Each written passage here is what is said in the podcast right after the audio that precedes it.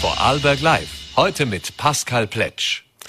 Herzlich willkommen zu einer neuen Ausgabe von Vorarlberg Live. Heute am Donnerstag, den 22. September 2022. Heute freue ich mich sehr auf zwei spannende Gäste. Zum einen äh, freue ich mich auf den Projektleiter der internationalen Rheinregulierung, Markus Mehr, mit dem wir einmal mehr einen Blick auf den aktuellen Stand beim Jahrhundertprojekt Resi werfen wollen. Im November wollen die Verantwortlichen nun endlich ein verfahrenstaugliches Bauprojekt präsentieren. Wie es darum steht, was da genau noch zu tun ist, darüber unterhalten wir uns später in der Sendung. Zu Beginn werfen wir jetzt aber heute wieder einen Blick in die Landeshauptstadt nach Bregenz. Freue mich sehr, begrüßen zu dürfen Bürgermeister Michael Ritsch. Äh, viele Projekte, viele Diskussionen, äh, Bregenz recht häufig auch in den letzten Wochen immer wieder mit den verschiedensten Themen in den Medien vertreten und darüber, über diese Themen wollen wir uns heute ein bisschen unterhalten, vielleicht noch in das eine oder andere ein bisschen mehr Licht noch hineinbringen und auch sehen, was es sonst so Neues in Bregenz gibt. Michael Ritsch, schönen guten Abend. Danke für den Besuch im Studio. Schönen Nachmittag, Herr Pletsch. Freut mich. Ja, äh, fangen wir mit dem jüngsten Projekt an, wo es gerade diese Woche auch den Spatenstich gegeben hat. Also die, Vorla die Planungen liefen ja schon länger, äh, schon mehrere Jahre eigentlich ging es darum. Der Neubau des Hallenbades und des Strandbades, ich glaube, das größte Projekt für Bregenz seit vielen Jahren. Äh, sehen hier schon ein schönes Luftbild. So sieht's aktuell aus. Äh, wie gesagt, man sieht schon die ersten Baumaßnahmen wurden schon getroffen, die Fußgängerbrücke wurde schon abgerissen und wie gesagt, diese Woche ist der Spatenstich. Über 70 Millionen Euro soll dieses Projekt in Summe kosten. Äh, ein wie Sie es genannt haben, wichtiges Projekt äh, für die Stadt Bregenz, äh, auch mit Beteiligung des Landes, auch für die Bevölkerung der Stadt Bregenz. Aber natürlich die Frage, gerade in Zeiten wie diesen, muss äh, berechtigt auch gestellt werden. 72 Millionen für ein ich nenne es mal ein bisschen flapsig, auch ein Nice-to-Have-Projekt in Zeiten, in denen wir von einer Krise in die nächste schlittern und wir auch wissen, dass die Finanzsituation der Stadt alles andere als rosig ist. Äh, war das wirklich jetzt der richtige Zeitpunkt und musste das jetzt tatsächlich auch so in, diesem, in dieser Form umgesetzt werden? Ja, vielen Dank für die Frage und die Möglichkeit, das auch ausführlich zu beantworten. Äh, beim Projekt von rund 72 Millionen Euro schluckt man einmal als Bürgermeister, wenn man die Zahlen auf den Tisch bekommt. Es geht ja aber nicht nur um das Hallenbad, sondern es wird ja neben dem Hallenbad wird ja auch eine Sauna gebaut, die einen direkten Seezugang bekommt, eine Außensauna. Der Wunsch der Bregenzer seit vielen, vielen Jahren, dass man von der Sauna dann nach dem Saunagang direkt in den See springen kann.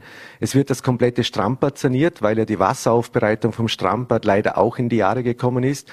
Der komplette Kleinkinderbereich und natürlich der neue Umkleidetrakt. Also in der Summe das ganze Projekt, da haben Sie recht, 72 Millionen. Und müsste die Entscheidung heuer getroffen werden oder jetzt, zum jetzigen Zeitpunkt, glaube ich, hätte man es verschoben.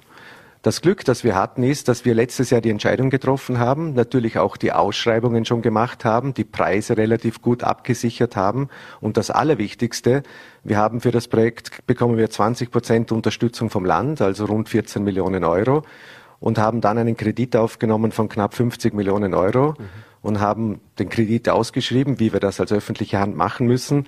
Und es war der Bestbieter die BAWAG und wir haben einen Fixzinssatz für 25 Jahre mit 0,7 Prozent. Das heißt, noch zur rechten Zeit gemacht, heute, wenn man sich die jüngsten Zinsentwicklungen ansieht. Heute fast ein Geschäft oder mhm. den Kredit abzuschließen mit den jetzigen Steigerungen bei den Kreditzinsen und bei der jetzigen Inflation, die wir haben. Und wenn man dann weiß, dass in 25 Jahren 0,7 Prozent Fixzins auf dieses Geld äh, also es war der richtige Zeitpunkt. Da haben wir Glück gehabt, muss ich sagen. Und auch die, die Baumeisterausschreibung, die letztes Jahr rausgegangen ist mit dem Dreierkonsortium, äh, das gewonnen hat äh, für die Baumeisterarbeiten, die laufen jetzt. Der große Aushub, das heißt, da wird ein sechs Meter großes Loch gegraben, weil er die ganze Technik unten rein muss und dann die Becken. Was noch dazu kommt, wir bauen ja auch zusätzlich ein Seekraftwerk weil sowohl das Hallenbad als auch das Festspielhaus nachhaltig beheizt werden. Das erste große Seekraftwerk am Bodensee, wo wir aus dem Wasser das kalte Wasser ziehen und mit dem Wasser sowohl das Hallenbad als auch das Festspielhaus kühlen werden. Und die Kapazität von dem Kraftwerk, das die nächsten 100 Jahre stehen kann, reicht auch für die gesamte Bahnhofsareal Seequartier Seestadt, damit alles quasi nachhaltig beheizt und gekühlt wird. Also so gesehen ein gutes Projekt, äh, kein nice to have, Schwimmsport ist eigentlich der Sport, der sich jeder leisten kann. Jetzt kann man sagen, ja, die sollen im Sommer schwimmen und im Winter was anderes machen. Aber gerade für viele älteren Menschen, wir bauen ja auch ein, ein Becken mit einem Hubboden, dass Menschen mit Beeinträchtigung dort schwimmen gehen können. Es ist eine der wenigen Sportarten, die man sich leisten kann. Es braucht ein Handtuch, eine Badehose und man kann schwimmen gehen und gerade ältere Menschen haben dann nur noch Schwimmen als Möglichkeit, sich zu bewegen. Und darum war es uns wichtig, auch für die Volksgesundheit und natürlich auch für die Schulen, für die Kinder, die ihre Schwimmkurse im Hallenbad machen, weil Schwimmen lernt man halt im Bad und eher nicht im Bodensee. Mhm. Jetzt, wie Sie haben es gesagt, äh, dieses Projekt wurde natürlich schon im Vorfeld besprochen, ist schon länger in der Planung, äh, hat auch die von Ihnen genannten Gründe, warum es einfach auch an der Zeit war, dass da was getan werden musste. Äh, kommen wir zu einem anderen Projekt, äh, und zwar zum Projekt der Pipeline. Die Pipeline-Ausgestaltung, äh, auch schon ein Projekt, das mehrere Jahre äh, jetzt die Stadt beschäftigt. Da fragt man sich immer, warum Bregenz, denn ist ja schon fast Locher, aber wir kennen die, die, Diskussion, dass das Seeufer eben zu Bregenz gehört und dementsprechend auch in die Verantwortung von Bregenz fällt. Äh, auch da natürlich die Frage, die aufgekommen ist, äh, ist schön, dass man jetzt auch den letzten Teil macht, aber ich glaube, das sind wir auch bei knapp neun Millionen, was mhm. das jetzt nochmal kosten soll. Äh, komme nochmal darauf zurück, Finanzsituation eher angespannt, eher schwierig. Mhm. Äh, hätte man nicht hier zumindest sagen können, naja, müssen wir das wirklich jetzt sofort machen? Also weil es ja so gut gelaufen ist, wir haben ja eigentlich drei große Baustellen. Das ist zum einen das Hallenbad, daneben ja das Festspiel- und Kongresshaus, wo gerade die Bühne saniert wird, der Zubau gemacht wird, die Küche umgebaut wird. Und wir verwenden den ganzen Haus Aushub beim Hallenbad jetzt mhm. dazu, der wird direkt rausgefahren zur Pipeline und dort wird aufgeschüttet. Also von diesem letzten Badehaus, diesem Sandwald-Badehaus bis zum Lochauer Strandbad entsteht eine riesen Badefläche. Mhm. Äh, ich glaube 70.000 Kubikmeter Kies wird dort ver vergraben, wo schlussendlich wir den Kies den wir schon haben, der uns gehört, dort verwenden können. Und das Allerwichtigste, ich habe ja, wo ich Bürgermeister geworden bin, versprochen, dass ich relativ rasch versuche, diesen Lückenschluss diese zweite und dritte Bauetappe zu machen. Äh, dass das dann innerhalb von zwei Winter gelingt, war mir selber nicht bewusst. Aber es geht halt darum, dass wir jetzt noch, und wer weiß, wie lange die Bundesregierung noch besteht, wir haben jetzt noch die Zusage, dass rund 70 Prozent der Kosten von Bund und Land finanziert werden. Also der letzte Abschnitt kostet knapp neun Millionen. Das heißt, wir bekommen über sechs Millionen Euro vom Bund und Land. Ist auch Steuergeld, mhm. aber eben müsste die Stadt diese neun Millionen bezahlen, wäre es nicht mehr mhm. gekommen. Und für die restlichen drei Millionen hatte ich dann den Auftrag, mit den Bürgermeistern aus den Leiblachtalgemeinden zu reden, Locher, Hörbrands, Hohenweiler, Möckers und Eichenberg. Und die fünf Bürgermeister, es gab dann zwei, drei Verhandlungsrunden, haben sich bereit erklärt, Lochau 600.000, Hörbrands 100.000 und die drei Berggemeinden 50.000. Also die bezahlen auch 750.000 noch mit für dieses Projekt, weil es natürlich auch fürs Leiblachtal das Naherholungsgebiet wird, wo man kostenlos, ohne dass man Eintrittskarten zahlen muss, ein wahnsinniges Ufer bekommen wird. Mit Duschen, mit WCs, mit Feuerstellen. Also alles, was man sich eigentlich wünscht, was es jetzt an dieser Pipeline eben so nicht gibt. Mhm. Jetzt sehen wir hier auf dem Bild äh, einer der Kritikpunkte. Das lässt sich natürlich erklären, aber eben da sieht man jetzt, äh, mit Beschattung an der Pipeline ist ohnehin auch in der Vergangenheit nicht wirklich viel los gewesen. Jetzt werden eben an diesem Platz der Baustelle geschuldet, eben die bestehenden Bäume, und das sind nicht viele in der Größe, wie wir sie hier sehen, äh, gefällt. Äh, was hat man denn aus den ersten beiden Etappen, die jetzt ausgebaut worden sind, gelernt? Denn das war natürlich einer der Hauptkritikpunkte auch, dass man sagt, zum einen die Beschattung ist ein Problem, weil Bäume brauchen eben eine gewisse Zeit, bis sie wachsen, bis sie dementsprechend Schatten spenden. Und jeder, der da schon mal baden war und Sonnenanbeter ist, genießt aber es ist schon saftig warm. Also auch ohne Klimawandel, wenn man hier den ganzen Tag verbringt, äh, ohne Schatten. Und ein zweites Thema, was jetzt auch dieses Jahr aufgekommen ist, beim Abschnitt 2, war der niedrige Seestand, äh, der dazu geführt hat, dass man teilweise bei diesen neuen Stellen gar nicht ins Wasser gehen konnte, weil hier eben auch große äh, Felsen verwendet worden sind und wenn das Wasser zu niedrig war, die Stiegen nicht mehr ausgereicht haben, um ins Wasser zu kommen, war es praktisch unmöglich, da hineinzukommen. Deswegen die Frage, hat man was gelernt? Äh, wird, wurde da schon was adaptiert für den dritten Abschnitt? Mehrere Fragen. Also ich versuche zum ersten äh, die Frage mit den Bäumen zu beantworten. Wir haben im allerersten Abschnitt, wo noch unter Altbürgermeister Lienhardt saniert wurde, wurden ja auch Bäume gepflanzt, wo man sieht, wie groß die heute schon sind. Äh, man hat es dann aber ein bisschen zu wenig gepflanzt. Jetzt letztes Jahr den Abschnitt, den wir gemacht haben, haben wir dreimal so viele Bäume gepflanzt, wie eigentlich geplant war, weil ich gesagt habe, viele Bäume, wir brauchen Schatten. Klimawandel, es braucht Schatten. Dann gab es ja manche, die gemeint haben, sie machen ein Lagerfeuer mit Bäumen, also auch also solche Menschen gibt es ja. gleich am Anfang.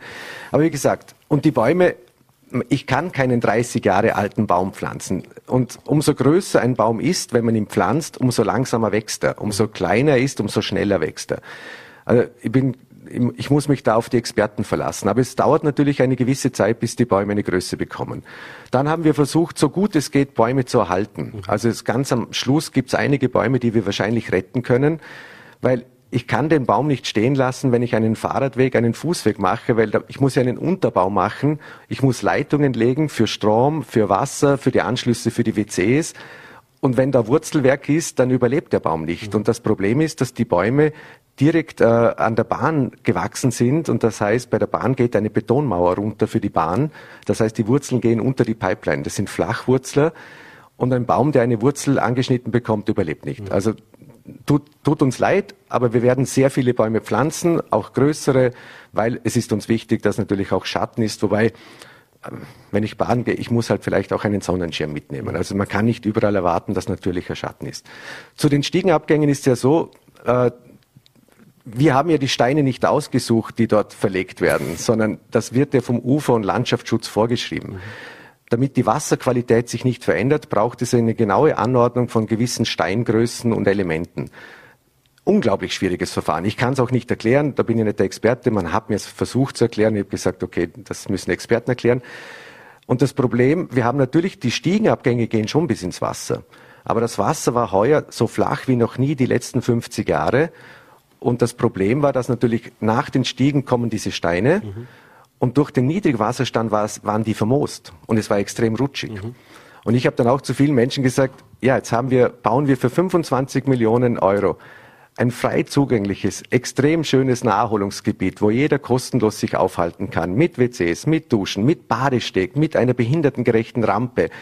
Für den Wasserstand kann ich nichts, für die Vermosung kann ich nichts. Aber es gibt natürlich die Möglichkeit, ich habe das immer wieder gesagt, wenn ich auf Kroatien in den Urlaub gehe, wo auch eben Steine sind und kein Sandstrand, ja, dann ziehe ich Badeschuhe an. Mhm. Also dann muss man vielleicht Schwimmschuhe sich anziehen, wenn so eine Situation ist. Oder man geht wirklich beim Badesteg ins Wasser oder beim Flachufer. Also wir kennen die Probleme. Wir, eines ist zum Beispiel, dass wir jetzt an dem Badesteg haben wir eine Stiege, die man uns auch vorgeschrieben hat, wie breit die sein darf. Mhm. Da haben wir jetzt die Zustimmung bekommen, wir dürfen eine doppelt so breite hinsetzen. Mhm. Also die wird jetzt verbreitert. Das ist alles beim Wasser nicht so leicht, weil es ist öffentliches Wassergut, das gehört dem Staat, also dem österreichischen Bund, und wir brauchen von den Behörden immer Zustimmungen und Genehmigungen, die machen wir nicht selber. Aber in der Summe, glaube ich, ist es für Bregenz ein Riesengewinn. Es ist endlich diese Entflechtung Fußgänger, Fahrradfahrer, Badegäste, Fahrradfahrer, und am Ende, wenn das Projekt dann fertig ist, nächstes Jahr im Sommer, reden wir nochmal. Ich glaube, es wird eine schöne Sache. So, dann kommen wir zu einem weiteren, ist nur kein Projekt, aber es ist auch ein Punkt, der für Bregenz äh, sicher, vielleicht im Gegensatz zur Pipeline jetzt kein Ausrufezeichen ist, das leidige Thema des Bahnhofs. Äh, wir wissen, dass da müssen wir jetzt nicht mehr im Detail darauf eingehen, da sind Vorarbeiten im, im, Gange, das ist ein Projekt, das jetzt auch demnächst kommen wird. Äh, aber natürlich fragt sich jeder, kann das sein, dass das wirklich so lange dauert? Und vor allem, vor allem, äh, wie gesagt, äh, es gibt in Bregenz sehr viele sehr schöne Orte, aber wenn ich jetzt einen Platz suchen müsste, der Gibt's alles andere als schön ist, dann ist es, dann ist es der Bahnhof in Bregenz. Ja. Ähm, vielleicht aber wirklich kurz gefasst. Gibt's, was ist denn der aktuelle Stand? Ja. Bis wann kann man denn jetzt wirklich endgültig damit mhm. rechnen, dass man nicht mit äh, Regeneimern, wenn man am Bahnhof ist, oder mit äh, ja, nicht funktionierenden Rolltreppen mhm. etc. konfrontiert sein wird? Also ich versuche mich kurz zu fassen. Äh, eines vorausgeschickt, ich bin jetzt seit zwei Jahren Bürgermeister, nicht seit 20. Also ich hätte gern früher Verantwortung übernommen, um entsprechende Beschlüsse herbeizuführen. Aber ich bin seit zwei Jahren, ich glaube, es geht sehr viel vorwärts in Bregenz. Wir haben viele Baustellen, man liest auch sehr viel, weil sich endlich was bewegt. Beim Bahnhof ist es so, dass es uns kurz nach der Wahl gelungen ist, eine, ein Commitment zu schaffen, dass die ÖBB endlich die Hypenunterführung umbaut. Wir brauchen ja, wenn wir den Bahnhof abreißen, einen Ausweichbahnhof. Ich kann ja nicht den Bahnhof abreißen, habe keinen Bahnhof mehr. Und dieser Ausweichbahnhof muss barrierefrei sein, behindertengerecht sein. Er muss gewisse Ausmaße haben. Und mit der Hypo haben wir, da bauen wir jetzt gerade um, gibt eine barrierefreie Unterführung, einen barrierefreien Zugang zum See und einen barrierefreien Zugang direkt in die Fußgängerzone bei der Hypo. Das heißt, und es kommen neue Bahndächer, die begrünt werden. Und diese moderne Haltestelle, die jetzt für knapp 20 Millionen Euro von der ÖBB gebaut wird, mit Land und Stadt, mit Kostenbeteiligung, die wird dann bleiben, die nächsten Jahre. Das heißt, ich habe innerstädtisch eine super attraktive Aus- und Einstiegsstelle. Und dort soll dann auf das Seestadtareal ein Container, also Ticketschalter. Viel, mhm. viel mehr braucht es nicht, oder? Aber es wird in Container natürlich dort der Ausweichbahnhof kommen und vor allem der Busbahnhof, mhm. weil ich brauche auch diese Busumstiegstellen. Das haben wir jetzt gerade in Auftrag gegeben, dass man die Flächen berechnet, wie die Busse dann dort stehen können und wegfahren können. Und wenn, wenn das dann fertig ist, das wird Anfang 24, Mitte 24 wird die Hypo fertig sein. Ist eine extrem schwierige Baustelle, dort überall Lifte reinzumachen. Mhm. Ich habe es auch nicht geglaubt, aber das dauert. Und dann, mein Fahrplan wäre es soweit, dass wir Ende 24 den Bahnhof abbrechen, mhm. um damit endlich Platz zu machen für den Neubau. Mhm. Und das ist der Fahrplan. Ob dann der Neubau gleich Anfang 25 beginnt oder Mitte oder Ende 25, ist, glaube ich, nicht so wichtig. Mhm. Wichtig ist, der Bahnhof äh, sollte aus der Wahl der schlimmsten Bahnhöfe Österreichs herausgenommen werden. Ja, das ist nicht unbedingt die Hitliste, wo man jedes Jahr wieder auftauchen möchte, glaube ich. Ähm, ja, und dann kommen wir jetzt, bevor wir noch ein bisschen zu den innerstädtischen Geschichten kommen, äh, oder beziehungsweise zu den politischen Geschichten kommen, wobei auch ein bisschen politisch ist natürlich auch das, kommen wir noch zu dem Thema, das sicher am meisten in den Medien diskutiert worden ist und sicher auch am meisten in Bregenz diskutiert wird äh, und auch über die Stadtgrenzen hinaus, nämlich das Thema der Fußgängerzone. Äh, die Verkehrsfreimachung der Stadt Bregenz äh, äh, war ein Projekt, das Ihnen sehr am Herzen gelegen ist, möchte ich jetzt mal so sagen. Also es wurde zumindest sehr äh, ja, mit sehr viel Nachdruck auch umgesetzt, sehr, sehr, sehr rasch auch umgesetzt. Äh, hier sehen wir das Bild jetzt äh, in den Sommermonaten. Jetzt meinen eben das, der Bereich von der Römerstraße, Kirchstraße im Bereich Richtung Oberstadt.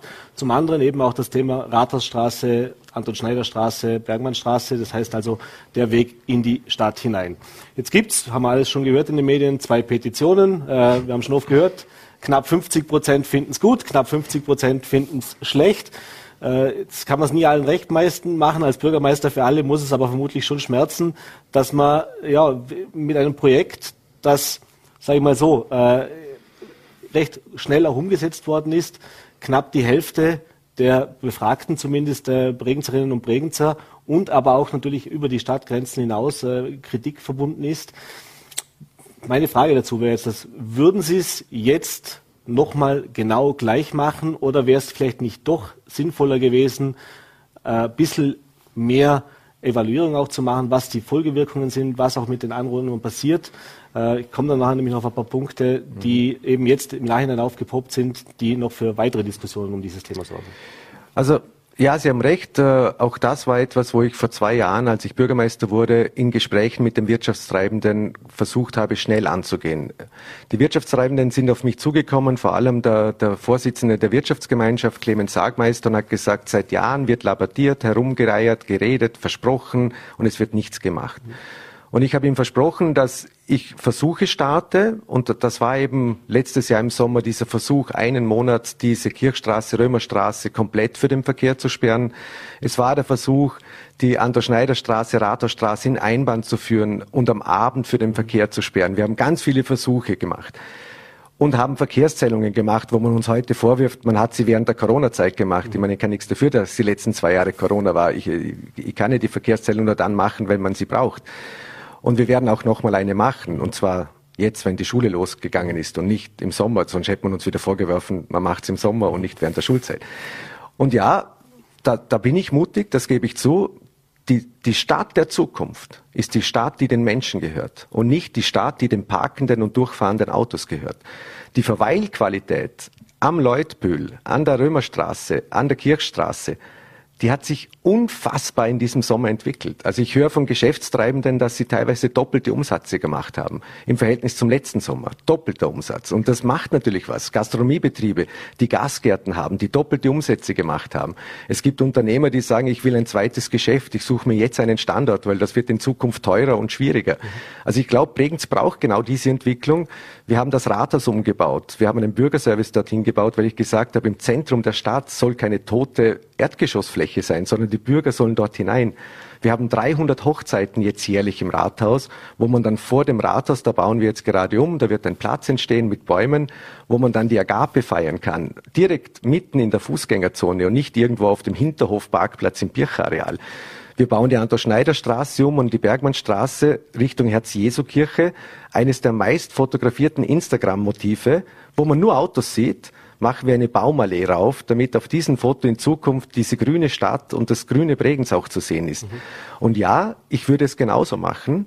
es geht nicht, ich mach's vielleicht oder ein bisschen oder nur am Abend. Es gab ja dann manche, die gesagt haben, ja, aber mach's halt in diesen Zonen nur von Oktober bis Mai. Mhm. Dann habe ich gesagt, ich hätte eine bessere Idee. Wir lassen die Rathausstraße an der Schneiderstraße zu und fahren dann im Winter durch die Kaiserstraße. Mhm. Kann sich niemand mehr vorstellen. Auch damals, wo es die Kaiser, die war die erste Fußgängerzone Vorarlbergs, die Kaiserstraße. Da gab es einen Aufschrei. Mandy Strasser, jeder kennt das legendäre Café Mandy, hat gesagt, ich werde Konkurs gehen. Genau das Gegenteil ist passiert. Und auch jetzt sehen wir, dass genau das Gegenteil passiert. Die Menschen nehmen das an. Wir haben so viel Bewegung in der Stadt wie noch nie. Man sieht es an der Maurachgasse, unser Tor in die Oberstadt. Mhm wo wir einen Brunnen hingestellt haben, ein Wasserspiel für die Kinder, wo Gasgärten jetzt sind und wo früher nur packende Autos standen. Und jetzt gehen die Menschen dort rein, sie gehen in unsere Altstadt rauf und auch da fordern ja die Petenten, dass wir da Autos fahren sollen. Und da sage ich, mit mir halt nicht. Also ich glaube an diese Stadt der Zukunft, Stadt der kurzen Wege und nicht an eine Stadt, wo nur Autos durchfahren und Autos parken. Wir haben die Landhausgarage, die GWL-Garage, die Pfänderbahn-Garage, die Hafengarage und den Pircher-Parkplatz, der im Herzen der Stadt liegt, wo man direkt reinfährt und in alle Richtungen 50 Meter zu Apotheken hat. Das haben wir alles. Die Menschen waren es nur gewohnt, direkt vor die Tür zu fahren, am liebsten in den Gasgarten rein. Unsere Tiefgarage im Hafen, die gehört ja der Stadt. Mhm. Das zweite UG ist zehn Monate mehr oder weniger leer. Im Sommer ist es voll, aber mhm. zehn Monate ist es leer. Die Menschen müssen sich gewöhnen, die Autos in die Garagen zu stellen. Wir haben 1900 Parkplätze in der Innenstadt und aber eine autofreie Innenstadt. Und das ist die Stadt der Zukunft.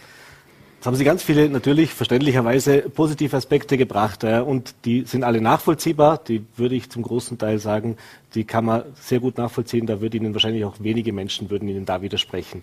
Es gibt aber zwei Kritikpunkte, die ich hier aufbringen möchte, die jetzt dann nicht umfasst worden sind. Das eine ist, dass viele natürlich sagen, vor allem natürlich von denjenigen, die nicht so viel Freude damit haben, dass es ja nicht wirklich eine Fußgängerzone ist. Denn wenn man jetzt die Rathausstraße an der Schneiderstraße sich ansieht, auch mit den Umbaumaßnahmen, es gibt bald mehr Ausnahmeregelungen und wenn ich heute reinschaue, dann stehen da jeden Tag Autos drin. Also das heißt, das heißt Anrainer dürfen reinfahren, Zulieferer dürfen reinfahren, äh, Menschen mit Behindertenausweis dürfen reinfahren, äh, mobile Hilfsdienste dürfen reinfahren, Einsatzfahrzeuge sowieso, äh, Taxis dürfen einfahren. Das heißt, wenn ich das jetzt alles zusammenzähle, über den Tag verteilt, dann, dann habe ich jetzt vielleicht nicht den Durchzugsverkehr zugegebenermaßen und deutliche Reduzierung, aber also reine Fußgängerzone ist es ja dann trotzdem nicht. Und das wirkt sich natürlich auch, wenn ich im Bereich Adolf-Schneider-Straße bleibe, auch auf die, mit denen habe ich auch gesprochen im Vorfeld der Sendung, äh, mit Gastronomen dort, die das nämlich schon nicht ganz so unkritisch sehen, teilweise, weil sie sagen, wäre super, wenn man jetzt in der Adolf-Schneider-Straße den Gasgarten machen kann, aber man kann ihn halt trotzdem nicht bis raus machen, weil eben genau für diese ganzen Ausnahmeregelungen die Zufahrt und die Durchfahrt weiterhin gewährleistet werden soll. Dementsprechend nochmal die Frage. Mhm. Kann ich gerne erklären. Also kann ich wirklich gerne erklären. Ist hier, ist hier vielleicht doch im Vorfeld ein bisschen nee. zu wenig darüber nachgedacht worden? Das Problem ist, dass die Menschen zu früh Kritik äußern, bevor etwas fertig ist. Wir haben jetzt begonnen mit dem Umbau. Es kommt in der Kirchstraße Höhe Schokolade und jeder, der Bregenz kennt, weiß, dort sind total tolle Geschäfte in der Kirchstraße mit Feschlewin, Schokolade, der Friseur, die alle total dafür sind, dass die Fußgängerzone kommt, auch die neue Bar Vincent, die sind alle dafür. Und dort kommt ein Boller, mhm. ein versenkbarer Boller damit eben keiner mehr reinfährt. Das ist das Problem, dass sich Menschen nicht an Regeln halten. Mhm. Und die Polizei kann nicht durchgehend 24 Stunden dort stehen. Ich habe nur zwei Polizisten am Tag, also ich muss irgendwo das aufteilen. In der Anton-Schneider-Straße ist es so, dass auch ein Boller kommen wird auf Höhe Gericht. Mhm. Und vor dem Rathaus, dieser Platz, wird ein, ein Quartiersplatz, der wird entstehen. Niemand fährt heute über die Kormakstraße, über den Kormakplatz. Am Anfang hat jeder geschrien, da war der größte Parkplatz, der innerstädtische. Da haben alle geschrien, da muss man drüber fahren können, das geht. Da hat man sogar den Bus drüber fahren lassen am Anfang. Bis man draufgekommen ist, eine Fußgängerzone ist eine Fußgängerzone wo sich auch Fahrradfahrer an die Spielregeln halten sollten und nicht durchrasen mit 25, sondern mit Schritttempo, weil das ist Gesetz. Klar, wir, wir können es kontrollieren und strafen, aber am Ende geht es um ein Zusammenspiel. Das heißt, es wird sich regeln. Es wird in zwei Jahren, und in zwei Jahren komme ich gern nochmal in die Sendung, mhm. und dann reden wir über die Bregenzer Fußgängerzone. Da wird ein paar Ausnahmen geben, mhm. also zum Beispiel der Blumenhotz, der wird zuliefern dürfen, weil der macht Friedhofsgestecke äh, und Kränze die machen sie im Geschäft und müssen sie dann zum Friedhof fahren. Natürlich soll der zufahren können. Oder die Firma Rimmele Metzgerei, die Mittagessen kocht für Betriebe. Natürlich darf der Mittag kurz zufahren und diese Mittagessen einladen und an die Betriebe liefern. Solche Ausnahmen gibt's überall in jeder Stadt. Und natürlich soll die Apotheke 24 Stunden, sieben Tage beliefert werden, weil die haben ja einen Versorgungsauftrag für uns Bürger. Und natürlich soll der Mensch mit dem Behindertenausweis reinfahren dürfen. Das ist neu. Durften sie früher nicht. Das habe ich geändert, weil es mir wichtig ist, dass Menschen mit Beeinträchtigungen direkt vor die Türe fahren dürfen. In der ganzen Fußgängerzone dann wird sich's regeln. Und die paar Anrainer, die eine Ausnahme haben, ja, sollen sie haben. Sie haben einen Garagenplatz, Gott sei Dank. Aber am Ende, wenn ich weiß, wie, also beim G7-Gipfel, ich, mein, ich, ich erinnere an die Bilder in der Kirchstraße, da gab es kein Durchkommen mehr. Die Stadt war durch, zugestaut und das passiert jetzt nicht mehr. Das ist vorbei. Das ist der Vorteil einer Fußgängerinnenzone die von sechs bis zehn beliefert wird, von 18 bis 20 Lieferzeiten hat und ein paar Ausnahmen hat. Aber am Ende des Tages ist es eine Verweilqualität und die wird perfekt, die wird wunderschön. Mhm. Ich muss schon ein bisschen auf die Zeit schauen. Wir sind schon recht weit vorne und ich habe noch ein paar ja. Fragen. Äh, eine letzte Frage noch zu der Fußgängerzone, nämlich eben das Thema, wo fließt der Verkehr jetzt? Äh, das ist eben die Seestraße. Äh, und da haben wir jetzt diese Bilder gesehen, also natürlich auch gerade jetzt im Sommer, jetzt werden wir dann sehen, wie das auch im Herbst und Winter ist, äh, dass da ohnehin schon ein großes Verkehrsaufkommen ist. Und da gibt es ein Nadelöhr, äh, das ist der Fußwegübergang beim Hafen mit dem HTL-Kreisverkehr, wo sich eben aufgrund mhm. zugegebenermaßen für die Stadt natürlich positiv, vielen Menschen, die in die Stadt hinein wollen, äh, immer staut äh, und das natürlich gerade zu den, zu den Kernzeiten äh, wirklich zu massiven Verzögerungen führt. Jetzt weiß ich, Sie werden mal sagen, ist eine Landesstraße, ist, nein, eine, Landes, ist eine Landesgeschichte. Ich, hätte eine Lösung. Äh, und das wäre das wär jetzt nämlich genau meine, das wäre super, wenn wir jetzt hier eine Lösung präsentieren ja, könnten. Genau. Äh, denn das ist natürlich das Nadelöhr. Mhm. Ich glaube, das würde auch vielen Kritikern viel ja, Wind aus den Segeln nehmen, weil das schon so ein Punkt ist, wo man mhm. sagt, ich habe eigentlich gar keine Lust, zur Hafengarage zu fahren, wenn ich vom Citytunnel bis zur mhm. Hafengarage 30 Minuten im Stau stehe. Also ich habe ja, habe Ihre Facebook-Posts gesehen im Sommer. äh, die Facebook-Posts, die hätten wir die letzten 20 Jahre auch gemacht, mhm. ohne die autofreie Innenstadt, weil dieses Nadelöhr gibt es seit 20 Jahren und man hat nichts gemacht. Und es ist ein Problem, dass natürlich im Sommer die Tausenden von Menschen, die mit der Schifffahrt dort ankommen, im Gänsemarsch mhm. über einen nicht äh, regulierten Zebrastreifen, über eine Landesstraße raufen und am Morgen in der Früh 800 HTL-Schüler, die am Bahnhof im Hafen ankommen, äh, muss jeden Tag die Polizei dort stehen, mhm. um eben die, was das kostet, und dort die Schüler drüber lassen. Und das macht diese Staugeschichten. Das wissen wir, das weiß das Land. Es ist eine Landesstraße. Der Vorschlag, den ich habe, und das habe, den habe ich vor ein paar Jahren schon gesagt. Wir haben den Bahnhof, den Bahnhof Hypo. Wir haben hoffentlich bald einen neuen Bahnhof. Ich glaube nicht, dass wir noch einen dritten Bahnhof brauchen, weil dann ist irgendwie ganz prägend sich Bahnhof. Mhm. Hafen, Hypo, Bahnhof. Innerhalb von 800 Meter drei Bahnhofe.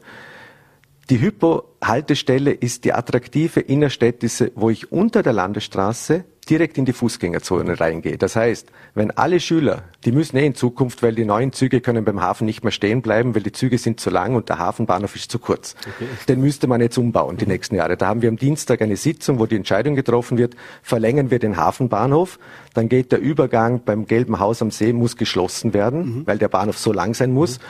Und ich will eigentlich den Bahnhof nicht umbauen, weil ich der Meinung bin, diesen Bahnhof umzubauen mit zwei Gleisen ist die Vorbereitung für einen oberirdischen zweigleisigen Ausbau der Bahn an der Pipeline. Mhm. Da bin ich ein Gegner. Das will ich nicht. Das eine Gleis oder Unterflur. Aber ein zweites Gleis geht nicht. Also bin ich der Meinung, den Hafenbahnhof können wir langfristig vielleicht auflassen. Mhm. Mit dem Ziel, dass alle, die mit dem Schiff ankommen, über den geregelten Zebrastreifen bei Milchpilz in die Fußgängerzone laufen und durch die Fußgängerzone zum Pfänder dass die Schüler, ohne eine Landesstraße zu queren, in der Fußgängerzone über den Kormarkt zu ihrer Schule laufen können. Das sind 400 Meter. Also ich bin jeden Tag von der Anton-Schneider-Straße in die Blumenstraße ins mhm. Gymnasium. Das war weiter. Das ist zumutbar. Und da wird es auch wieder ein paar geben, die sagen, die Haltestelle Hafen ist mir so wichtig, weil es so bequem ist. Mhm. Ja, aber wenn ich eine neue Haltestelle Hypo habe, ist das 400 Meter. Die habe ich jetzt nicht, mhm. aber die kommt. Und das ist die große Vision, die ich für Bregenz habe. Ich habe die große Vision, dass alle Touristen nicht an der Stadt vorbei auf dem Pfänder pilgern und den Verkehr lahmlegen, sondern meine Vision ist, dass die Touristen durch die Stadt genießen, vielleicht noch was einkaufen oder was trinken und dann auf den Pfänder gehen und retour wieder derselbe Weg. Und dass die Schüler in der Stadt, ohne Landesstraßen zu queren, sicher in die Schule kommen. Und die große Vision ist natürlich die Unterflurstraße, die dort kommt. Da läuft gerade eine Untersuchung, die kostet knapp 300.000 Euro, wird von Land und Stadt finanziert. Die Ergebnisse kommen im Herbst. Und all das kann das lösen.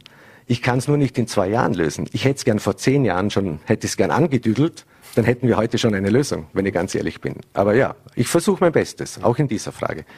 Aber ein Satz noch dazu, in dem Fall wäre es dann nicht schlauer gewesen, die Fußgängerzone innerstädtisch dann zu machen, wenn man da eine Lösung präsentieren kann? Die, die Fußgängerzone verändert nichts an den Staumaßnahmen dort, weil der war die letzten 20 Jahre mit Durchfahrt durch die Anderschneiderstraße war der Stau bei der Post derselbe, wie er heuer war.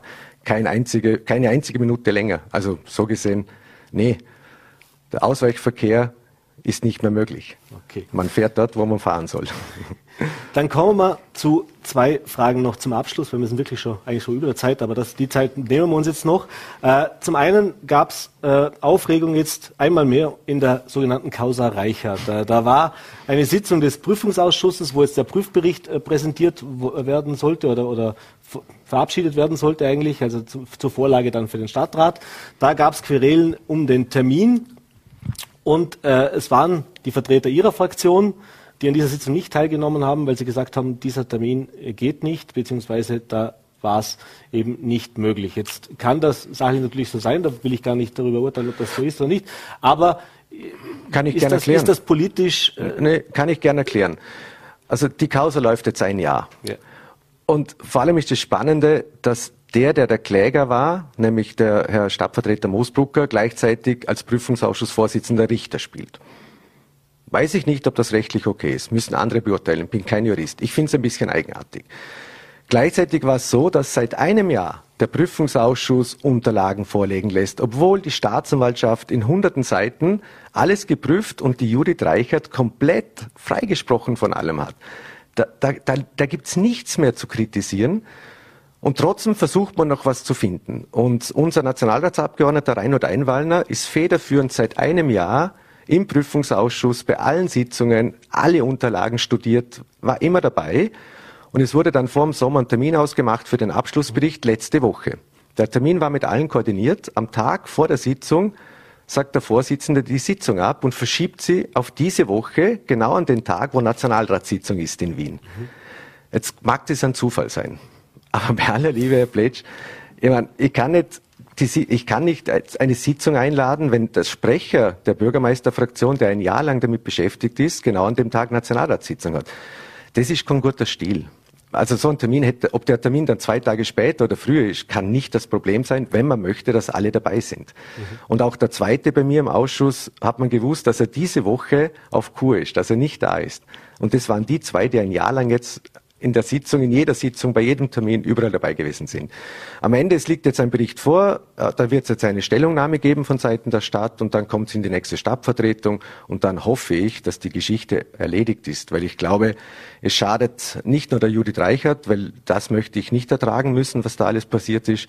Da laufen jetzt ja auch Privatanklagen. Mhm sondern am Ende schadet es der Stadt, der Landeshauptstadt Bregenz als Kulturstadt und, und auch dem Image der Stadt. Und darum hoffe ich, dass da irgendwann mal politische Vernunft einkehrt und man diese politischen Spielchen beendet. Mhm. Apropos, apropos politische Spielchen. Sie haben es ja von Anfang immer betont, äh, das Spiel der freien Kräfte, äh, eben das Bürgermeister für alle. Das heißt, äh, dass man eben nicht so dieses parteipolitische Hickhack fährt. Wenn ich mir das jetzt aber so anschaue, eben genau so ein Fall oder auch bei anderen Themen, hat man schon das Gefühl, dass es äh, ja, in, in, in einigen Bereichen tatsächlich so ist, dass Sie jetzt auch hier stehen und sagen, finde ich jetzt nicht schön, dass es so stattfindet. In der Stadt, der Sie doch vorstehen, äh, das dann doch so ein Lernprozess auch, dass man sagt, äh, Spiel der freien Kräfte ist nicht immer das Beste? Nee, im Gegenteil. Ich glaube, ich glaub, dass sich die beste Idee am Ende durchsetzen soll, war der richtige Weg. Weil wir haben in verschiedenen Themen Mehrheiten gefunden, die es bei einer Koalition nicht gegeben hätte. Hätte ich eine Koalition mit der ÖVP in Bregenz, gäbe es die Fußgängerzone nicht. Mhm. Hätte ich eine Koalition mit den Grünen in Bregenz, gäbe es den Neubau vom Clubheim des Yachtclubs nicht, wo die Stadt mitfinanziert. Mhm. Also viele Dinge wären nicht gekommen, wenn es eine Koalition gäbe. So gibt es verschiedene Mehrheiten bei inhaltlichen Themen. Und das ist ein guter Weg. Also das heißt, bei allen Querelen die Vorteile Ihrer Meinung nach überwiegen. Man sieht ja, wie viele Projekte in Bregenz zurzeit laufen und das innerhalb von zwei Jahren, mhm. weil eben schon der Inhalt überwiegt, aber natürlich gehört das Politische, jeder will für sich werben, das gehört dazu. Ich war ja selber Oppositionspolitiker, ich war auch nicht, ich, also ich war ja auch ein wenig lästig dem Altbürgermeister als Oppositionspolitiker. und als, als der, ich war ja auch für die Kontrolle da und ich war bekannt dafür. Und das gehört dazu in der Demokratie. Das weiß ich und das akzeptiere ich und, und das mache ich auch gern. Also ich habe überhaupt kein Problem, wenn ÖVP und Grüne bei einer Sache mal dagegen stimmen. Das ist ja schön in der Demokratie, dass es so sein kann.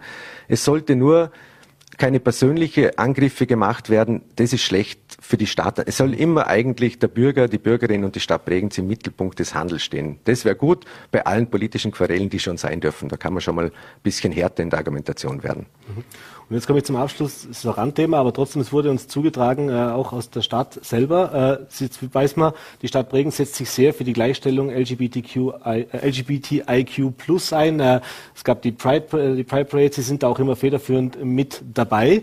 Äh, und jetzt gab es vor einigen Tagen, beziehungsweise vor knapp zwei Wochen, eine E-Mail des Bürgermeisters an alle Stadtbediensteten, dass es am 19. September hat der stattgefunden, einen Workshop gibt für alle Stadtbediensteten, zum Thema äh, besseres Verständnis im Umgang oder Sensibilisierung im Umgang mit Menschen eben äh, aus der LGBTIQ-Plus-Bewegung. Äh, bezahlt von der Stadt Bregenz während der Arbeitszeit. Und Sie schreiben, es ist zwar keine verpflichtende Veranstaltung, aber Sie haben schon sehr klar gemacht, dass es Ihnen wichtig wäre, dass da alle daran teilnehmen. Äh, ist das wirklich so ein wichtiges Thema für die Stadt Bregenz, dass es rechtfertigt, dass alle Bediensteten hier äh, Schulung benötigen oder kriegen äh, und das Ganze eben auch noch finanziert mit den Mitteln der Stadt? Also es war Mail ist mir natürlich bekannt. Es war ein ausdrücklicher Wunsch auch von der Frau Vizebürgermeisterin, die ja zuständige Stadträtin für das mhm. Thema ist. Und die Dienststelle hat eben diesen, diese Fortbildung ausgeschrieben, weil ja viele unserer Stadtbediensteten, ob das der Bauhof ist, die Gärtner sind, ob das das Bürgerinnenservice ist, die Kleinkinderbetreuung, die Kindergärten, eben mit solchen Menschen in Berührung kommen. Mhm. Und es geht schon darum, ein bisschen zu sensibilisieren, dass wir als Bürgerinnenservice für die Bürger unserer Stadt auch gerade diese Menschen der Community LGBTIQ+, wertschätzend und vielleicht mit ein bisschen Hintergrundwissen entgegnen, entgegentreten. Und ja, das war mir wichtig und natürlich finden solche Fortbildungen in jeder Firma während der Arbeitszeit statt. Natürlich muss der Dienstbetrieb aufrechterhalten werden und natürlich freut es mich, wenn in zehn Jahren vielleicht das kein Thema mehr sein muss. Aber solange Hass und Ausgrenzung immer noch passieren, Fahnen verbrannt werden, Bänke kaputt gemacht werden, gibt es in der Bevölkerung offensichtlich diese Wertschätzung nicht. Und die Community ist größer wie ganz Vorarlberg österreichweit. Also man redet, das ist keine Minderheit. Und wir kennen ja alle in Bregenz auch homosexuelle Geschäftsleute, Männer, die geheiratet haben, Frauen, die im Geschäft sind, die ein Paar sind. Aber das Thema ist noch nicht bei allen angekommen. Und ich kämpfe dafür, dass es eben keinen Hass, keine Ausgrenzung gibt, weil am Ende soll immer die Liebe siegen und dafür stehe ich ein. Schönes Schlusswort. Wir sind tatsächlich weit über der Zeit, Herr Bürgermeister. Es gäbe noch viel zu besprechen, aber wir werden sicher wieder Gelegenheit finden. Ich bedanke mich für den Besuch im Studio. Vielen Alles Dank. Gute. Dankeschön. Danke vielmals. So, und jetzt machen wir weiter mit unserem zweiten Thema. Ich habe es angekündigt. Ich freue mich sehr. Jetzt musste er ein bisschen länger warten. Ich hoffe, er verzeiht uns. Äh, Markus Mehr, der Projektleiter für die internationale Reinregulierung. Schönen guten Abend. Herzlich willkommen bei Vorarlberg Live. Guten Abend, Herr Pletsch. Ja, Herr Mehr, äh, wir haben es gerade heute auch in den Vorarlberger Nachrichten gelesen. Jetzt äh, Ende oder im November soll es jetzt endlich soweit sein, dass ein fertiges Bauprojekt, äh, ein Vorschlag eben eingereicht werden kann, das dann tatsächlich jetzt in die nächsten Schritte gegangen werden, die ja auch noch seine Zeit brauchen, sprich das Umweltverträglichkeitsprüfungsverfahren, das dann eingeleitet werden muss. Äh, jetzt mal die erste Frage, jetzt sind wir schon lange da dran. Äh, Warum hat es tatsächlich jetzt so lange gedauert und wie zuversichtlich sind Sie auch, dass das, was jetzt da im November einreicht, dann auch wirklich ein Projekt ist, wo man in die Zukunft blicken kann, ohne dass es da noch große Querelen gibt? Hm. Ja, die Frage hören wir öfter, warum dauert es so lange beim, beim Hochwasserschutzprojekt Resi? Äh, und da können wir immer wieder antworten, es ist eines oder es ist das komplexeste Projekt in Vorarlberg. Warum? Weil es zweistaatlich ist weil wir aber auch sehr viele Kontakte mit Dritten haben, die wir in der Planung mit einbeziehen müssen. Das sind, sprechen wir von den Brücken, sprechen wir von der Trinkwasserversorgung, wir sprechen von den Stromleitungen. Wir haben zwei Hochspannungslinien, die entlang der Dämme führen. Äh, und das muss abgestimmt werden. Das braucht Zeit, da sind wir auch abhängig von Dritten. Äh, und das führt dann oft auch dazu, dass der ursprünglich geplante Zeitplan doch nochmals angepasst werden muss, äh, weil man da auch auf die Bedürfnisse im Rahmen der Abstimmungen dann von den Dritten eingehen muss. Mhm. Und deshalb braucht es hier einfach mehr Zeit dann auch, als auch bei etwas kleineren Projekten. Und da spreche ich von manchmal überraschenden Dingen, äh, Beispiele Brücken. Mhm. Äh, wir haben nach dem generellen Projekt dann einmal die Berechnung durchgeführt, geprüft, welche Brücken müssen jetzt tatsächlich angepasst werden und sind dann auf die Brückeneigentümer zugegangen. Und bei einer Brücke ist dann tatsächlich der, der Fall eingetreten, dass nicht klar war, wer jetzt wirklich der Brückeneigentümer ist. und dann, dann haben wir doch drei Vierteljahre benötigt, bis wir das klären konnten, mhm. äh, bis dann auch der, der Brückeneigentümer gefunden wurde äh, und konnten dann weitermachen. Und das sind Dinge, mit denen man natürlich am Beginn nicht rechnet mhm. äh, und die dann auch dazu führen, dass man den Zeitplan anpassen muss. Mhm. Ich möchte einen Punkt jetzt noch ergänzen, wenn Sie, was Sie Eingang noch gesagt haben. Wir werden jetzt äh, die Planung vorstellen. Äh, einreichen können wir jetzt aber noch nicht. Wir benötigen dazu dann noch den Staatsvertrag. Der ist jetzt in Verhandlung, muss dann aber auch noch ratifiziert werden. Und das dauert noch. Das heißt, Einreichung vom Start des UVP-Verfahrens ist frühestens Ende 24, Anfang 25 möglich. Okay, da malen die Mühlen der Justiz, hätte ich fast gesagt, die Mühlen der Politik dann auch noch ein bisschen langsam, bis das alles soweit ist. Aber es gibt natürlich jetzt neben den, den äh, rechtlichen Rahmenbedingungen und neben den politischen Einigungen, die erzielt werden müssen, eben auch die Interessen der Bevölkerung, äh, die damit hineinfließen. Es gibt zwei Gruppen. Äh, es gibt zum einen Umweltschutzgruppen und äh, Naturschutzgruppen, äh, die, äh, fangen wir mit denen vielleicht auch gleich an, die gesagt haben, sie äußern jetzt Kritik zum Beispiel wegen fehlenden Aufweitungen. Also die würden gerne einen noch naturnaheren Rhein haben. Zur Erklärung, äh, dass eben äh, weitere äh, Flächen für den Rhein geboten werden, wo er sich eben auch entfalten kann. Und die kritisieren dezidiert, dass zwischen Lustenau und der Bodenseemündung eben hier keine mehr geplant ist. Und die würden sich wünschen, dass da eben in kürzeren Abständen die, oder dass die einfach benötigt werden würden. Ähm, wie weit werden denn solche Bedenken mit einfließen in, in eben diese Vorstellung, beziehungsweise äh, ja, wie, wie sehr ist auch der Austausch da? Ja, wir haben das Projekt Resi von Beginn an als partizipativen Prozess äh, aufgezogen. Das heißt, wir haben aktiv auch alle eingeladen, daran teilzunehmen und auch immer wieder in sogenannten Werkstattberichten dann uns ausgetauscht, auch natürlich in, in Kleingruppengesprächen. Äh, und wir haben im ersten Schritt Variantenuntersuchung gemacht, äh, wo wir nicht zig, aber dann doch sieben große verschiedene Varianten untersucht haben und uns dann langsam hin jetzt zur Bestvariante dann hinentwickelt haben. Äh, und die haben wir dann 2018 präsentiert. Das heißt, damals ist dann der grobe Rahmen gesteckt worden. Äh, und da mussten wir natürlich alle Interessen berücksichtigen, aber auch die gesetzlichen Vorgaben. Und Sie haben es angesprochen, es gibt da die Umwelt, Umweltschutzorganisationen, WWF Pro Natura, auf der anderen Seite auch die, die Landwirtschaft, mhm. äh, sind viele bäuerliche Betriebe, für die die Nutzung Vorland, im Vorland wichtig ist. Es gibt aber auch noch andere Player, Wasserversorgung, also zwei Drittel der Wasserversorgung im Rheintal stammt von Brunnen aus den Vorländern. Mhm. Äh, dann vorher angesprochen, Hochspannungsleitungen, Brücken. Das mussten wir alles mit einbeziehen und berücksichtigen und haben dann so eine Lösung äh, gefunden. Ein Kompromiss, aber ich glaube ein, ein sehr guter Kompromiss. Äh, und den haben wir jetzt noch verfeinert. Mhm. Und wenn man jetzt konkret anspricht, äh, ökologischen Wünsche, wir haben jetzt in der Detailplanung noch spezielle Lösungen gefunden auch, wie man noch mehr Struktur hineinbekommt mit Brunnen äh, und auch überhaupt äh, mit der Hydraulik äh, dort im Detail noch äh, Verbesserungen dann angebracht. Aber am großen Rahmen haben wir festgehalten. Mhm. Sie haben es vorhin schon erwähnt, es gibt natürlich auch die andere Seite, eben die Menschen, die das Rheinvorland auch nutzen, teilweise landwirtschaftlich, vor allem ist das in erster Linie, und die sind genau eigentlich mit dem gegenteiligen Wunsch herangetreten, dass nämlich möglichst keine Verbreiterung stattfindet, dass möglichst keine Vorrückung des, des, des Dammes auch passiert. Äh, jetzt haben Sie gesagt, es gibt Kompromisslösungen natürlich, ja, aber wie, wie schwierig ist es denn und, und auch wie zuversichtlich sind Sie jetzt auch, wenn es dann weitergeht, dass man jetzt so vorgehen kann, dass es eben hier nicht noch zu weiteren Verzögerungen unter Umständen kommt, wenn dann diese Einsprüche weitergehen oder eben auch diese Kritikpunkte teilweise wurde schon Widerstand angekündigt, bis hin zu, äh, dass es dann also schon von Enteignungen die Rede war, wenn es nicht anders geht. Ja, also bei so einem Projekt ist natürlich, dass verschiedene Interessen da sind, dass man das auch diskutiert. Äh, schlussendlich ist dann wichtig, dass man im Verfahren ein Projekt hat, das eben genehmigungsfähig ist und das den gesetzlichen Anforderungen entspricht. Und da haben wir Planer und auch Experten mit an Bord, die wir immer wieder fragen, entspricht das den ökologischen Vorgaben, entspricht das auch den, den sonstigen äh, gesetzlichen Vorgaben und kommen wir damit dann, dann gut durch und haben da auch juristische Begleitung, die uns da unterstützt, äh, so dass wir also guter Dinge sind, dass wir dann auch gut durchs UVP-Verfahren kommen. Mhm. Aber man weiß natürlich nie, gibt es Einsprachen? Es gibt natürlich für alle Parteien dann die Möglichkeit der Einsprachen äh, und da kann es dann auch noch Ehrenrunden geben. Mhm.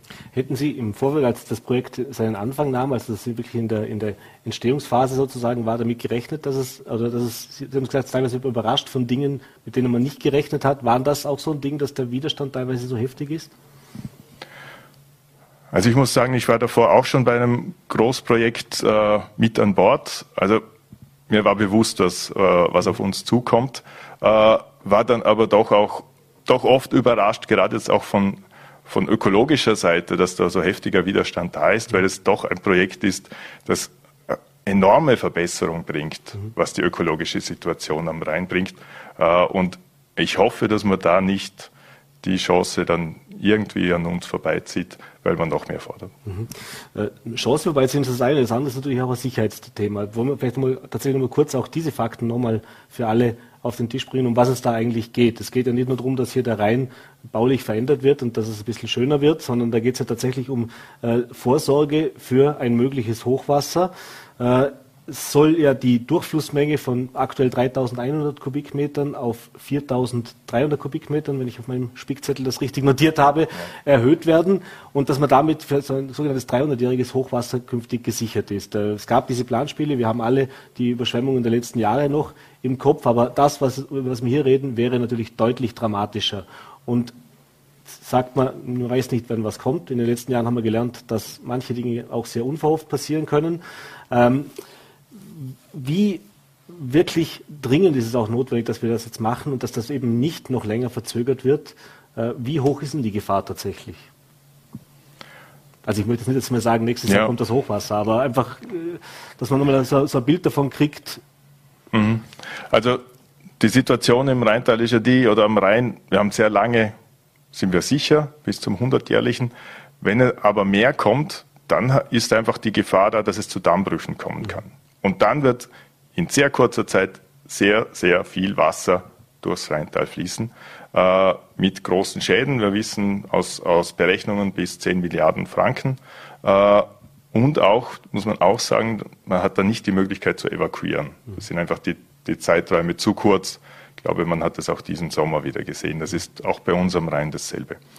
Und Gerade in den letzten 100 Jahren hat sich das Rheintal sehr gut entwickelt, nicht zuletzt auch dank der Rheinregulierung. Wir haben deshalb jetzt großes Schadenpotenzial und das müssen wir schützen, nicht nur für ein äh, Ereignis, das alle 100 Jahre stattfinden kann, sondern auch das alle 300 Jahre. Also da müssen wir den Schutz erhöhen.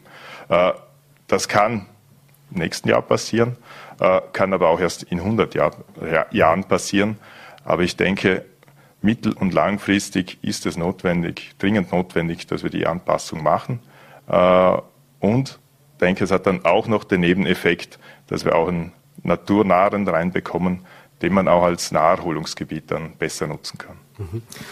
Sie haben es vorher schon erwähnt, äh, vielleicht zum Abschluss noch. Es ist ja nicht so, dass das ein rein österreichisches Projekt ist, sondern heißt ja schon internationale äh, Rheinbau Leitung äh, ist eine Kooperation oder ein Zusammenspiel mit der Schweiz. Äh, jetzt wissen wir, bilaterale Verhandlungen sind nicht immer so ganz einfach und jedes Land, jeder Staat hat natürlich seine eigenen Interessen. Wie sieht es denn bei diesem Projekt konkret aus? Weil wenn man jetzt von außen drauf blickt, dann ist, man, ist da sehr hohe Einigkeit eigentlich da. Das heißt, da gibt es recht wenig Diskussionsbedarf. Ist das wirklich so? Ja, das ist, kann ich bestätigen, ist wirklich so. Also wir planen da wirklich gemeinsam. Als Projektleiter bin ich da auch für beide Staaten Projektleiter. Äh, und auch die Organisation ist sehr nahe beieinander und das hat sich über die letzten 100 Jahre eingespielt. Und ich glaube, dadurch funktioniert das Zusammenspiel hier sehr gut. Kann auch sagen, dass die Gemeinden in den letzten Jahren zusammengewachsen sind, nicht nur durch unser Projekt, es gibt auch noch das AGLO-Programm, wo man auch den Nahverkehr äh, gemeinsam plant jetzt. Äh, also da hat man wirklich eine sehr gute Zusammenarbeit. Jetzt geht es im Staatsvertrag natürlich auch noch um die Kosten, mhm. äh, Kostenteilung. Die wird voraussichtlich auch wieder 50-50 äh, aussehen. Das hat sich lange be bewährt und ich denke, es ist der richtige Weg, wenn man den auch in die Zukunft mitnimmt. Mhm. Das sind rund 900 Millionen Euro, wären das aktuell, was ich gelesen habe, was veranschlagt sind. Das wird sich vermutlich, wie mit allen Kosten, die aktuell steigen, also, ja, nicht sind, halten lassen. Aber, aber das ist das, was zumindest... Zu 18 äh, eine Milliarde Franken. Ja. Äh, Allein jetzt durch den, die Änderung vom Frankenkurs können wir jetzt nicht mehr von 900 Millionen Euro sprechen. Stimmt. Und wir werden im, äh, im November jetzt auch eine aktuali aktualisierte Kostenschätzung bringen mit den neuen Zahlen. Mhm. Äh, aktuell laufen ja schon einzelne Projekte, äh, die eben für diese Resi-Vorbereitung auch schon gelten. Erinnerung, Beispiel die Rheinbrücke in Hart ist so ein Thema, die wurde ja angehoben, äh, eben auf, damit sie schon mal gesichert ist. Da, da passieren schon recht viele äh, Bauprojekte einzeln als Vorarbeiten. Ähm, wie wichtig war es denn auch da, dass eben, Sie haben es vorgesagt, die Zusammenarbeit mit den Gemeinden, dass man hier schon im Vorfeld, also bevor auch das gesamte Projekt, das ist immer schwierig, ich habe ein Gesamtbild mit ganz vielen kleinen Einzelinteressen, dass das wirklich so gut funktioniert hat. Sie haben es eh schon erwähnt, aber vielleicht nochmal kurz, wie gut funktioniert denn auch die Zusammenarbeit mit den Gemeinden? Wir wissen, im Oberland gibt es ein paar Bürgermeister und ein paar Gemeinden, die waren nicht so glücklich mit dem Resi-Projekt, aber grundsätzlich, wenn Sie es jetzt so Schweizer und österreichische Seite sich ansehen? also die funktionieren sehr gut. Jetzt natürlich mit Fortschreiten des Projekts umso besser. Man kennt sich besser. Äh, man hat auch Vertrauen aufgebaut und das ist auch notwendig beim Projekt in, in der Größenordnung. Äh, bei der Brücke, bei der Brücke äh, Fußach Hart war es so, dass da zum Glück die Gemeinde schon sehr früh aktiv geworden sind mhm. und das schon vorbereitet haben. Alles klar. Herr Mehr, es werden sicher noch spannende und arbeitsreiche Monate und Jahre vor Ihnen liegen. Wir werden sicher nochmal spätestens dann, wenn das Projekt äh, wirklich endgültig steht, darüber sprechen können. Ich bedanke mich jetzt mal für dieses Update, bedanke mich für den Besuch im Studio. Schönen Abend, alles Gute. Danke fürs Gespräch und gerne wieder. Und das war's mit der heutigen Ausgabe von Vollberg Live. Bedanke mich fürs Dabeisein, wünsche Ihnen einen schönen Abend und wie gehabt, wenn Sie mögen, morgen wieder 17 Uhr Voller T, VNRT und Ländel TV. Bis dahin, machen Sie es gut.